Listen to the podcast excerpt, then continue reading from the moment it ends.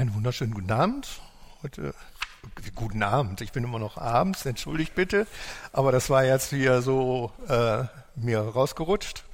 Aber wir sind ja jetzt morgens und äh, es ist auch irgendwo schön. Irgendwo ist es anders, als abends hierher zu kommen. Und ich habe heute Morgen schon genossen, Fahrrad zu fahren. Und es ist ja so schön draußen. Und ich denke, ein Gottesdienst ist nicht der, äh, das ist meiner Ansicht nach das Richtigste, den Morgen zu beginnen. Und das, ich habe mich eigentlich heute Morgen hier nicht gesehen. Ich meine nicht als Prediger, sondern mehr als Moderator.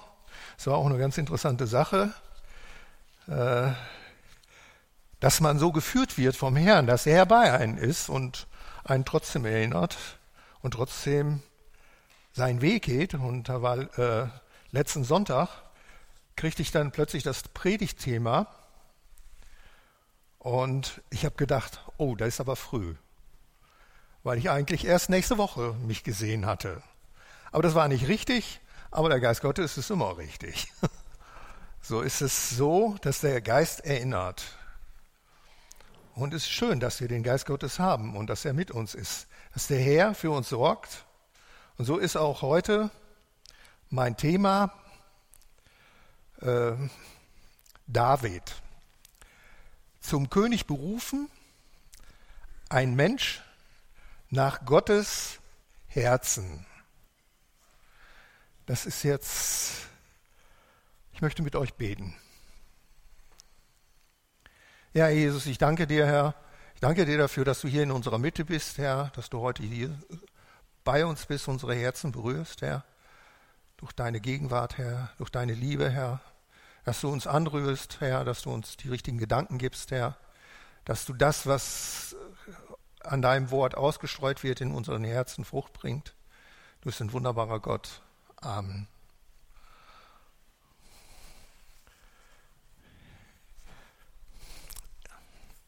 Ich möchte ein Wort aus, ich kann es auch jetzt hier lesen, aus dem Samuel, aus dem ersten Samuel-Buch lesen, und zwar Kapitel 16, 7 bis 13. Aber der Herr sprach zu Samuel, siehe, nicht auf sein Aussehen und auf seinen hohen Wuchs, denn ich habe ihn verworfen. Denn der Herr sieht nicht auf das, worauf der Mensch sieht, denn der Mensch sieht auf das, was er vor Augen hat. Aber der Herr sieht auf das Herz. Da rief Isai den Abinadab und ließ ihn vor Samuel vorübergehen, aber er sprach, auch diesen hab ich, hat der Herr nicht erwählt. Dann ließ Isai Schama vorübergehen. Er aber sprach, auch diesen hat der Herr nicht erwählt. Und er ließ alle seine Söhne vorübergehen, aber Samuel sprach zu ihm, der Herr hat äh, keinen von ihnen erwählt. Und Samuel fragte Isai, sind das die jungen Leute alle? Und er antwortete, der Jüngste ist noch übrig. Siehe, er weidet die Schafe. Und Samuel sagte zu Isai, sende hin und lass ihn holen. Denn wir werden uns nicht zu Tische setzen, bis er her, hereingekommen ist. Da sandte er hin und ließ ihn holen. Und er war rötlich und hatte schöne Augen und ein gutes Aussehen. Und der Herr sprach, auf, salbe ihn, denn er ist es. Da nahm Samuel das Ölhorn und salbte ihn und machte äh, ihn unter seinen Brüdern. Und der Geist des Herrn geriet über Daniel von diesem Tag an und darüber hinaus. Die Erwählung Daniels, äh, Davids, Entschuldigung, die äh, Erwählung äh, Davids äh, ist, ist etwas ganz Besonderes. Denn hier zeigt zum ersten Mal Gott, dass er eine besondere Art zu erwählen hat. Dass er nicht hingeht und jemanden aussucht nach seiner Schönheit, nach seinem Außen, Äußeren, nach seiner Redegewandtheit, nach dem, wie er auf andere wirkt, sondern dass er wirklich tatsächlich das Herz anschaut. Und das sieht er auch bei dir. So ist, Sa äh, äh, ist Davids Erwählung auch uns so nah, weil wir eigentlich in der gleichen Linie sind. Wir sind in dieser Linie von David und wir können uns wirklich, wirklich, äh, äh, ja, wir können uns auf jeden Fall wirklich, äh, jetzt fällt mir das Wort nicht ein, aber ist egal. Ihr wisst, was ich meine. Wir können uns wirklich äh, beglückwünschen, dass wir das erfahren durften. Und gerade bei Jesus und durch Jesus und David ist auch durch Jesus gerecht gemacht. Genauso wie wir. Und so ist David uns vorausgegangen in dieser Linie.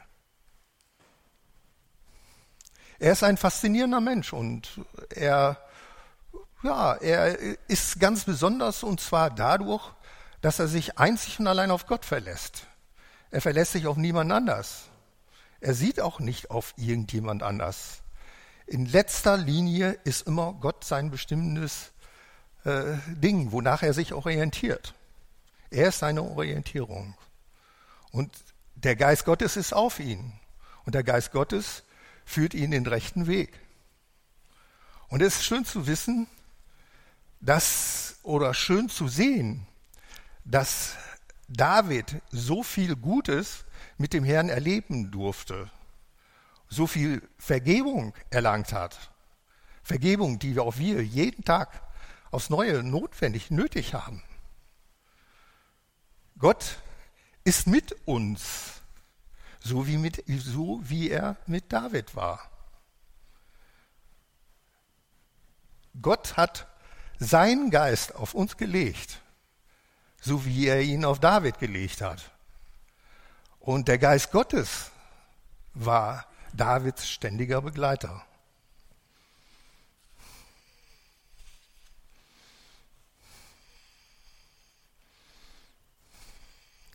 Und vor allen Dingen diese Einstellung, zu sehen, wie David sich dessen bewusst ist, die Gegenwart Gottes die ihn sieht. Wir kennen ja diesen Spruch, es ist ein Gott, der mich sieht, oder du bist ein Gott, der mich sieht. Sieht David ganz besonders. Und er hat es auch in seinem Psalm ausgedrückt. Er wusste, da ist jemand über mich, der führt mich, der leitet mich, auf den bin ich angewiesen, der ist in letzter Konsequenz, hat alles zu sagen. Ihm muss ich treu sein, ihm muss ich genehm sein. Und wie er das sieht, zeigt er uns im 139. Psalm.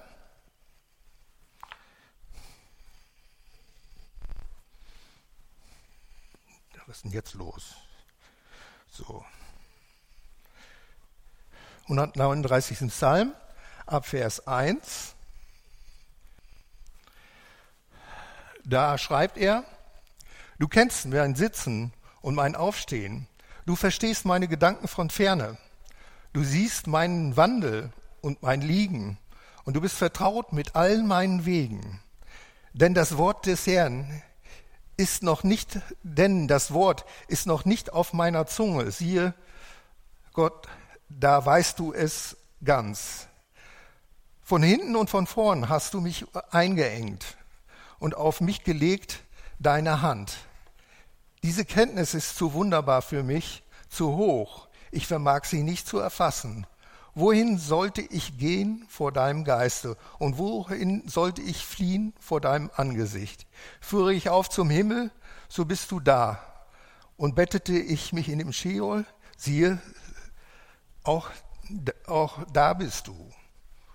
Und wir sehen, er war sich dessen bewusst, nichts ist verborgen, nichts ist, kann man vor ihm verstecken, nichts kann man irgendwo in irgendeiner Kammer halten und sagen, oh Gott, du bist da oben, ich bin hier. Und äh, er war sich dessen bewusst, dass der Herr alles weiß. Stellt, ihr, stellt euch mal vor, jeder Gedanke von dir ist offenbar vor Gott. Und wenn du negativen Gedanken hast, weiß Gott ihn auch. Also kannst du schon, wenn du schon mal dabei bist, auch gleich um Vergebung beten. Das ist eine schöne Sache. Und selbst äh, David war sich so weit dessen bewusst, dass er gesagt hat, vergib mir auch meine verborgenen Sünden. Er war sich dessen bewusst, dass Gott alles weiß, selbst mehr wie ich selbst über mich. Er weiß die Zusammenhänge meines Herzens, er weiß die Zusammenhänge von, von, von allem dem, was mich ausmacht.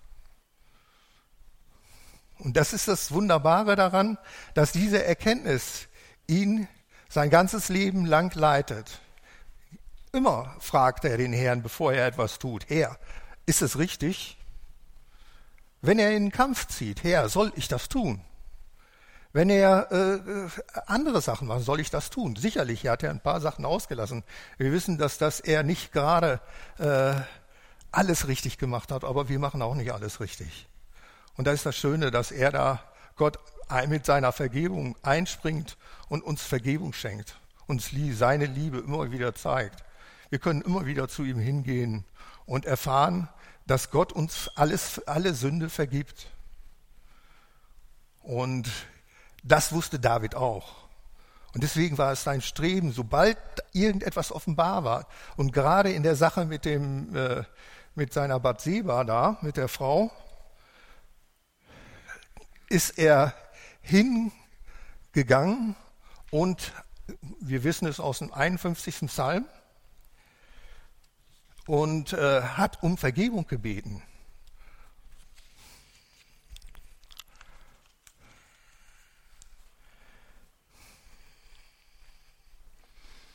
Ja, und er wusste ganz genau, wie, welche Einstellung Gott zu den Menschen hat. So auch seine, seine Einstellung, äh, die besonders deutlich wird im Psalm 34.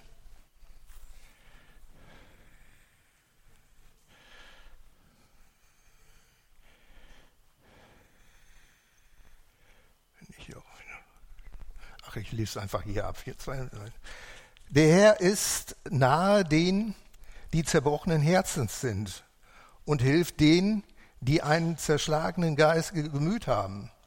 Der Gerechte muss viel leiden, aber aus all dem hilft ihm der Herr. Ist das nicht eine wunderbare Verheißung? Aus all dem hilft ihm der Herr. Ich habe mich selber schon in viele unsinnige Situationen gebracht, die immer wieder dazu führten, dass Chaos in meinem Leben ausgebrochen ist. Und ich muss doch immer wieder sagen, der Herr hat mich aus allen Dingen herausgeholt. Und nicht, dass ich heute hier stehe und überhaupt hier stehen kann, ist einzig nur allein seiner Gnade zu verdanken. Denn ich habe nicht vieles gut gemacht, aber doch darum auch viele Fehler. Und die Einstellung, die David da entwickelt hat, die sich auch im 51. Psalm zeigt. Und was Gott da besonders, was David da besonders herausstellt, das sehen wir ab Vers 12, indem er sagt, schaffe in mir, Gott, ein reines Herz und gib mir einen neuen beständigen Geist. Verwirf mich nicht von deinem Angesicht und nimm deinen Heiligen Geist nicht von mir. Erfreue mich wieder mit deiner Hilfe und mit einem willigen Geist rüste mich aus. Wir dürfen dann etwas nicht verwechseln. Das ist unser Geist und der Geist Gottes. Wie leicht äh, lassen wir uns da täuschen? Und äh, auch hier, David hatte sich das alles gut zurechtgelegt. Er hatte, äh, ja, das Hindernis war aus dem Weg geschafft. Der äh, Rivale oder der, der im Weg stand, war aus dem Weg geschafft worden. Es war ein hinterlistiger Trick gewesen, aber es war ja alles gut. Und wie er sich gefühlt hat, beschreibt die Bibel nicht. Aber erst wo der Prophet Nathan zu ihm kommt und ihm das dann sagt, bricht in ihm alles auf. Alles, was er versteckt hatte, alles, was er verdrängt hatte. Und er findet trotzdem, trotz dieser Sache, es war ja praktisch ein Mord, trotz dieser Sache findet er Vergebung, findet wunderbare Ergebung und Erlösung. Und das zeigt sich auch, wie komplett diese Erlösung ist. Er hat ja diese Frau äh, geheiratet und ist mit ihr zusammengeblieben.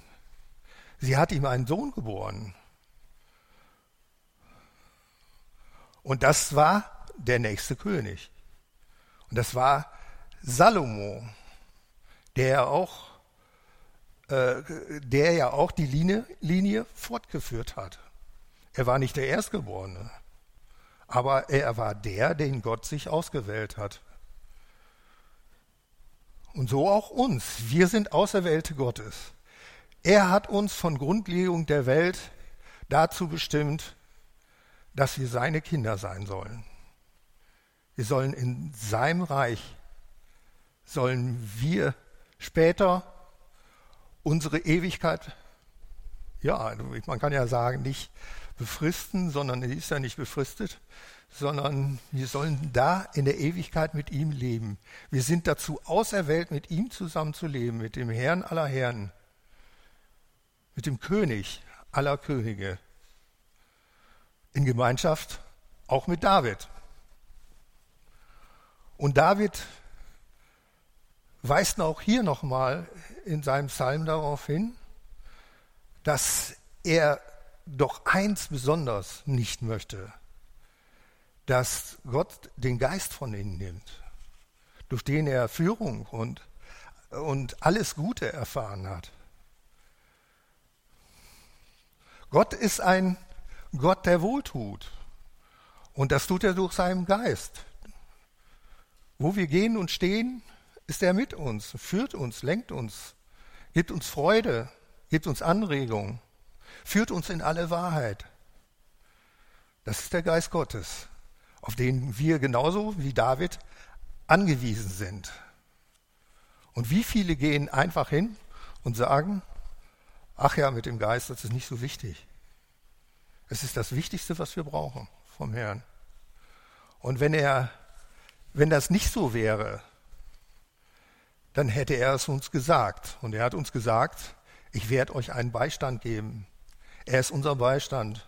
Und er war auch Davids Beistand und er war sich dessen wirklich bewusst. Und darauf zu zielen, dass dieser Geist nicht getrübt wird durch irgendwie welche äh, menschliche Unzulänglichkeiten, ist eigentlich das Wichtigste, was wir tun sollten.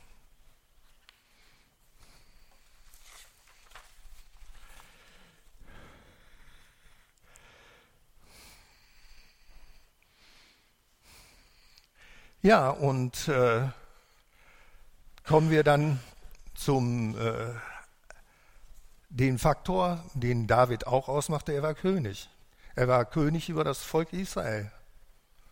Und auch wir sind dazu berufen. Auch wir sind dazu berufen, Könige und Priester im Volk Gottes zu sein. Jeder Einzelne. Keiner ist ausgenommen. Und im ersten Petrusbrief steht geschrieben, ihr aber seid ein auserwähltes Geschlecht, ein königliches Priestertum, ein heiliges Volk, ein Volk zum Eigentum, das ihr verkünden sollt die Wohltaten dessen, der euch berufen hat aus der Finsternis in sein wunderbares Licht. Ein königliches Priestertum. Wir gehören zur Königsfamilie, wo auch David zugehörte. Wir sind vor Gott ein Volk. Wir sind sogar so, er hat uns sogar so zum Leib Jesu gemacht, zur Braut. Wir sind ihm anvertraut oder angetraut. Und es ist eine wunderschöne Sache zu wissen, dass es da einen Gott gibt, der uns so sehr schätzt, der uns so sehr liebt, der uns wirklich alles schenken will, der bereit ist, ja, er hat die Bereitschaft gezeigt in Jesus, in sich selber, dass er sein Leben gegeben hat für uns. Und wie viel sollten wir ihm da nicht wiedergeben? Und gerade dass aus dieser, diesem königlichen Priestertum, aus dieser Berufung heraus auch eine Verpflichtung besteht, lesen wir da auch, äh, auch äh, dass wir verkündigen sollen die Wohltaten des Herrn, die er an uns getan hat. Wir sind Zeugen seiner Herrlichkeit. Und ich bin wirklich der Ansicht oder ich habe es so erfahren, dass die Wohltaten, die der Herr mir getan hat, meinem Leben wirklich gut getan haben. Und ohne diese Wohltaten wäre es eine schlimme Existenz gewesen. Und trotzdem man kann viel verlieben, verlieren im Leben, aber eins sollte man nicht verlieren, ihn. Denn das Leben ist durch ihn erst lebenswert und das habe ich auch festgestellt. Und auch David war der Ansicht, dass man das machen sollte. In vielen Psalmen ist er hingegangen und hat den Herrn gepriesen und gelobt, wie es nur ging, und hat verkündigt äh, die Wohltaten des Herrn. So auch im 103. Psalm. Lobe den Herrn meine Seele und vergiss nie, was er dir Gutes getan hat, der dir alle deine Sünde vergibt und heilet alle deine Gebrechen, der dein Leben vom Verderben erlöst und durchkrönt mit Gnade und Barmherzigkeit. Das ist Gnade und Barmherzigkeit ist unsere Krone. Ja, auch die Wohltaten, die hier David verkündigt, wo er darauf hinweist, dass es einen lebendigen Gott gibt. Auch das ist unsere Aufgabe, diese Wohltaten zu verkündigen, anderen Menschen zu sagen, was Gott ist, wer Gott ist. Und ich muss sagen, wenn das alles richtig läuft, bei allem im Leben, dann läuft auch dieses richtig. Dann geht man hin. Man kann nicht anders, als davon zu reden. Hier, es gibt einen Gott. Hier, wir leben in einer verlorenen Welt. Und äh, es ist immer wieder schön, ich muss es wirklich sagen, es sind eins meiner, meiner äh, schönsten Begebenheiten, die ich erlebt habe, wenn ich Zeugnis gegeben habe von Jesus und äh, dann auch erlebt habe, dass Gott wirklich was getan hat. Und dass Gott wirklich Menschen dann auch zu Jesus geführt hat oder sie äh, befreit hat oder denen die frei gemacht hat oder irgendwas Gutes gegeben hat. Es ist ja nicht nur das, dass man den Menschen äh, hier äh, praktisch das Heil verkündigt, sondern es sind ja auch die Geschwister da, für die man da sein sollte. Jesus hatte ein, äh, ein Zeichen in der Apostelgeschichte, wurde es immer gesagt, er tat wohl. Und wenn er irgendwo hinging, er hat aufgebaut, er hat wohlgetan. Er hat den Menschen äh, das gegeben, was sie brauchten. Es ist wunderbar zu sehen, dass, wie Jesus das macht. Wo er hingetan, äh, hingegangen ist, kam eigentlich nur Gutes heraus. Es wurde zwar nicht immer so gesehen, und äh, das wird bei uns auch nicht der Fall sein. Und äh, äh, ich habe schon viele über mich lästern hören. Und äh, einmal hat mal einer zu mir gesagt, wenn ich dich sehe, dann fallen mir alle Sünden ein. Das sollte wohl ein Witz sein, aber Äh, ich habe ihm daraufhin nur gesagt, das ist ja gut. Dann kannst du, dann weißt du ja, dass du, äh, wo du Befreiung davon finden kannst.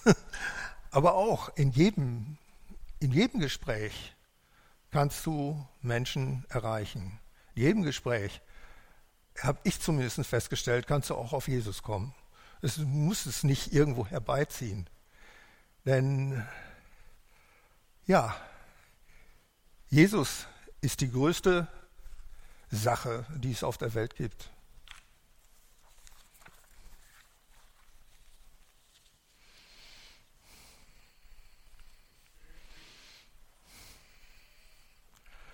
Und wir haben wirklich was zu verkündigen. Wir haben wirklich was zu sagen. Wir haben wirklich was zu geben.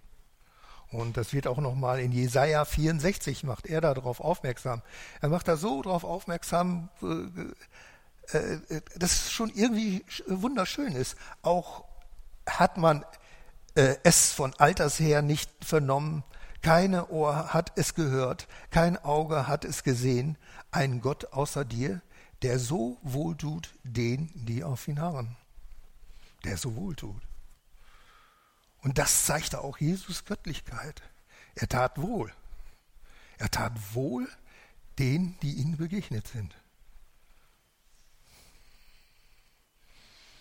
Und ich denke, ich kann das bezeugen. Ihr könnt es auch bezeugen.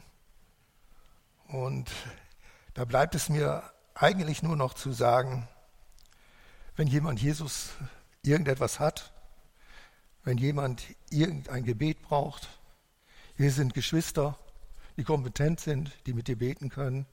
Wenn du Fragen hast, kannst du Menschen deines Vertrauens fragen und die, sind, die können dir die Antworten auch darauf geben. Und ich denke, jedem kann geholfen werden. Und dann bleibt mir nur noch zu sagen, und dann wirst auch du erkennen, es ist Jesus, es ist Jesus allein. Ehre sei Gott in der Höhe Halleluja. Amen.